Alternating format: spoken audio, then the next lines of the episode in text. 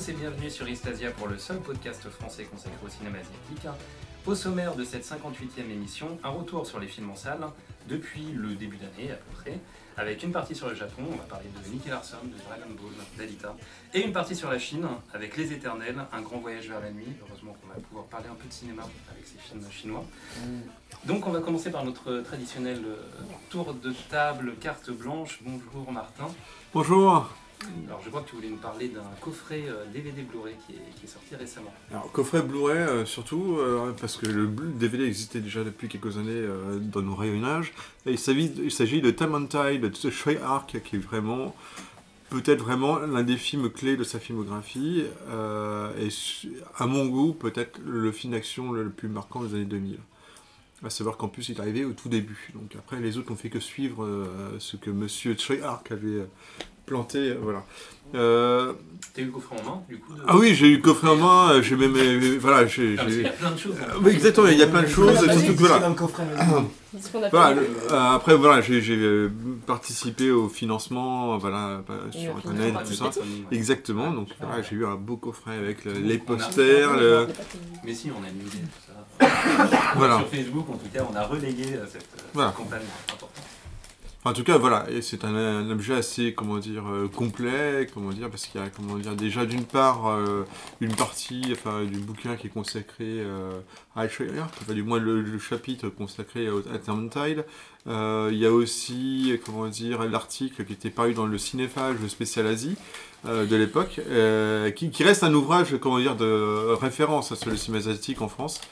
Euh, et puis, comment dire, d'autres bonus. Et puis, euh, parmi les interviews vraiment intéressantes, il y a celle notamment de Courtiot et Garbon qui sont voilà, qui ont travaillé à la workshop dans les années 90, Avec Arc, euh, qui ont travaillé avec Choi Ark, qui ont euh, scénarisé, du moins qui ont travaillé sur le scénario de Black Mask 2, bon, qui est certes pas son meilleur film, mais bon, en tout cas, qui, euh, qui connaissent bien le bonhomme et qui donnent un aperçu, dans ce cas, de, son, de ses méthodes de création. Et euh, bon, euh, Tesson qui, euh, comment dire, euh, théorise beaucoup sur le personnage, mais en tout cas, il a, comment dire, une idée assez intéressante de pourquoi finalement Choi Ark est quand même assez confidentiel par rapport à d'autres cinéastes de, la, Hong Kong de cette époque-là, comme de John Woo et tout ça, qui ont fini, réussi peut-être à mieux se vendre. Très bien, bon, on y reviendra parce qu'on va faire un, un podcast euh, spécial euh, de Suyark, euh, certainement euh, Hmm. sur l'été. Je crois que ça fait euh, un an euh, qu'il est, euh, qu'il est annoncé. Euh, Jérémy, je sens que tu as envie de parler. Non, pas du tout. Alors, non, non, j'ai, en plus, j'ai pas de. T'as pas de, de carte blanche pour moi. Bonsoir, euh, Jérémy. Bonsoir. Oui. Alors, une carte blanche, Ah, un voyage en Chine à nous raconter. Ouais, mais ça, c'est en off. non, euh. Carte blanche. Je sais pas. Ah oui, euh, True Detective. la, la saison 3, c'était bien. Regardez. True Detective. Et c'est tout. Il est rentré hier, il l'a déjà regardé en entier. Non, mais je l'ai regardé là-bas. euh. Il y a des séries en Chine aussi. On peut regarder. Tu déconnes. Il y a Internet et tout. Bonsoir, Elvira. Bonsoir. Ma carte blanche, c'est ça Oui, Euh, tu veux une carte blanche, oui, s'il te plaît. oui. Euh, les 100 ans de cinéma japonais euh, qui se sont déroulés à la Cinémathèque et à la Maison de la Culture du Japon à Paris. Jusqu'à. Donc ça avait commencé en fin, euh, fin 2018, ça s'est terminé en fin février.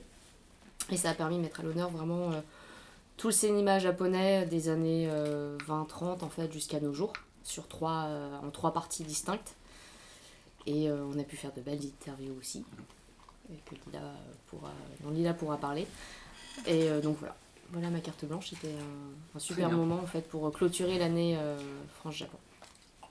Euh, bonsoir, Lila. Bonsoir, Comment vas-tu? Ma foi plutôt bien. Euh, moi, écoutez, je vais vous parler bah, de quelque chose qui justement s'est passé euh, dans le... Enfin, pas directement dans le cadre, mais euh, oui, globalement, ils ont profité de tout ce cas donc de, euh, de japonisme 2018, euh, des 100 ans de cinéma japonais à la Cinémathèque, pour un petit... petite avancée côté industrie euh, qui est euh, en fait il y a eu la signature d'un accord euh, de coopération entre le CNC et Unijapan qui est censé favoriser justement les collaborations entre, en, termes de production entre le Japon et la France. Parce qu'en fait à ce jour il n'y a pas d'accord de coproduction vraiment entre les États entre la France et le Japon pour produire des films. Donc quand on construit des quand on produit des films entre la France et le Japon, c'est du bricolage. Voilà, on a des accords avec la Chine, mais pas avec le Japon euh, à ce jour. Euh, donc là, cet accord, c'est toujours pas un vrai accord de coproduction au sens euh, juridique du terme, mais voilà, il y a ce développement, une volonté de coopération accrue entre les deux pays, et j'espère que ça annoncera encore de, belles choses, parce que la France participe quand même assez souvent bah, à beaucoup de aux travaux de réalisateurs qu'on connaît. Bah, Koreeda elle a fait euh, son dernier film en France, même euh, euh, Hamaguchi, Kawase ont régulièrement des financements français. Mm. Donc euh, oui, donc Pas euh, forcément pour le meilleur, mais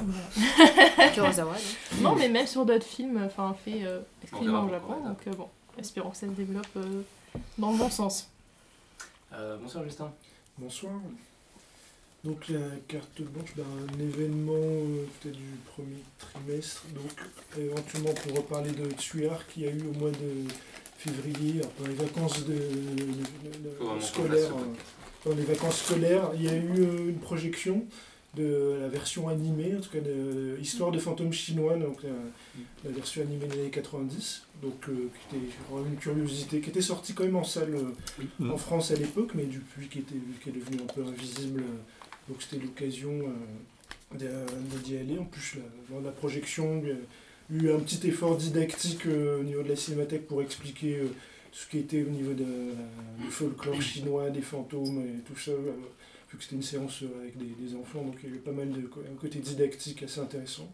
Bon, le film est particulier, bon, il y a des, fulgurances, mais c'est Stuart, qu'il ait les moyens ou pas, il tente le tout pour le tout, donc du coup il, a, il tentait la 3D, pas mal d'effets 3D un peu novateurs à l'époque qui piquent un peu les yeux maintenant, mais euh, il y a aussi des fulgurances, il y a des, un côté, on retrouve le côté romantique des versions, euh, la, la version live, il y a quand même euh, des, des bons moments, même si c'est assez inégal, mais voilà, c'était, il a eu le mérite de tenter, puis c'était une curiosité, c'était intéressant à voir euh, sur grand écran pour euh, ceux qui n'ont pas eu l'occasion à l'époque, donc voilà. Très bien. Euh, salut Marc. Bonjour. Euh, bah, pour rester dans la veine des, des cent ans du cinéma japonais, euh, moi je vais euh, parler plutôt d'un film qui était sorti en 2001, donc c'est Eureka de Shinji Ao- Aoyama.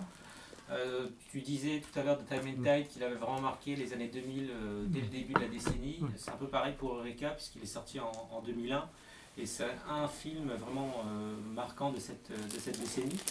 Donc ça fait toujours plaisir de voir ce film au cinéma, parce que la première fois que je le voyais au cinéma, donc euh, sachant que c'est un film euh, assez long, il dure 4 heures, Mhm. donc c'est un vrai, un vrai trip, c'est une sorte de road movie euh, à la fois physique et à la fois psychologique, sur euh, trois, trois personnes qui essaient de se reconstruire après un, un drame, une, une prise d'otage dans, un- dans un bus.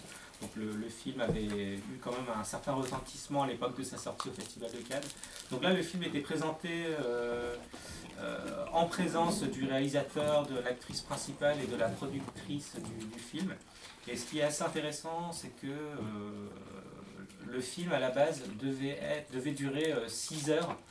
Et euh, finalement, ils ont trouvé un compromis pour que ça fasse 4h30. Et le réalisateur avait pensé à, en faire un film en deux parties. Et finalement, la productrice lui a dit non, euh, 4h30 c'est bon, euh, on, le- on le sort en, une seule fois. Et donc euh, c'était assez émouvant comme, euh, comme projection. Il y avait beaucoup de japonais dans la, dans la, dans la salle, il y avait plus de japonais que de, que de français. Mais en tout cas, ça fait toujours plaisir de revoir ce, ce genre de sommet euh, cinématographique. Salut Nicolas. Euh, bah moi, c'est la. alors, ça va pas être original, ça va être la saison 2 de The Horror, la série de Brett Marling et Zal Batman Glige, qui a été diffusée il y a une semaine, vendredi dernier, et qui est encore plus folle que la saison 1. Donc, déjà, ceux qui n'ont pas aimé la saison 1, je pense que c'est même pas la peine de regarder la saison 2, parce que nous, on peut rester à part. Si je peux réagir, j'ai absolument pas détesté la saison 1, je l'ai bien aimée, mais je trouvais que elle allait peut-être pas assez loin. Et en fait, Ah, dès que j'ai le coup, commencé la saison 2, mais waouh, il y a tellement de perspectives nouvelles qui s'ouvrent. Le, le- Donc on peut Enfin, quand même euh, oui. apprécier la saison Je 2. pense Oui, que- fait, il y a des. le rythme est Il y a le camp qui trouve euh, Mm. la saison 1 ridicule dès le départ, donc c'est Bon, la saison 2 là, c'est sûr que Mm. on les, on les perd dès les premières minutes. Mais du coup, voilà, c'est une série que moi j'aime bien parce que c'est de plus en plus dans la fiction, que ce soit au niveau de la série ou de, de la- du cinéma, on essaie de catégoriser, de- d'enfermer un peu la, la créativité, l'imaginaire. Et, deux- et, euh, et Brett Marling et, et Zalba c'est des, des- deux personnes qui ne se donne aucune limite dans la créativité, dans la, créativité, dans la fiction, dans, dans l'imaginaire, dans la foi en la fiction en fait. Et, et moi je trouve ça vraiment euh, bien parce que euh, la série, même si on peut la trouver parfois too much, parfois un peu ridicule, parfois ça va un peu trop loin, enfin moi je trouve pas personnellement, en qui, qui que c'est le cas, elle, elle- elle ouvre tellement de perspectives au niveau de, de la fiction, de, de, de- de- de- de possibilités d'univers à créer euh, au cinéma ou en série, que pour moi ces sortes de séries sont très importantes. Non, Voilà. c'est pas Twin Peaks non plus. Bah, euh, ça va dans la même veine, quoi, c'est ce genre de... Donc moi je vais reparler de Twin Peaks saison 3 que je suis en train de voir. Non mais je vais essayer de parler d'un peu, euh, d'un D'autre peu autre chose chose. Euh, du coup, je... bah, c'est vrai qu'on a eu un très très bon début d'année cinématographique je pense qu'on a une bonne dizaine de films euh, dont on va parler, dont plusieurs euh, grands films. Euh, moi je voulais juste dire un mot sur euh, Glass de Shyamalan euh, qui, qui fait beaucoup de bien en rappelant que les super-héros sont un mythe extrêmement important de la culture américaine et que ce n'est pas incompatible avec faire du, du vrai cinéma et des vraies œuvres cinématographiques.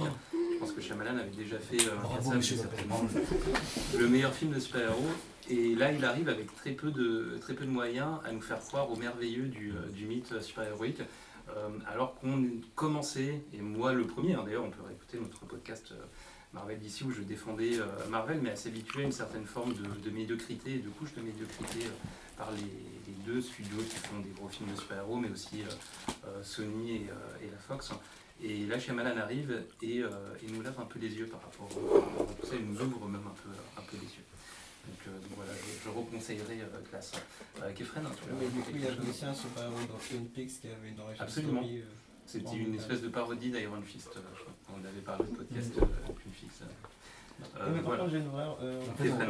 non, en- Du coup, en- t'avais pas de carte blanche, donc vas-y sur la carte blanche. Vas-y, vas-y. Ah, oui, en Chine, vu The Wandering Earth et Ah, euh, le blockbuster. ça sort quoi ici? Bah, c'est acheté par Netflix. Ouais, mais- Ouais. Mais alors c'est bien? Et d'ailleurs, oui, c'est bien. D'accord. Voilà, c'était pour dire Merci. que c'est bien. Le blockbuster, le sci-fi euh, chinois, c'est bien. Très bien. Bon, on va parler du film euh, de, Sans la pertinence de tes propos.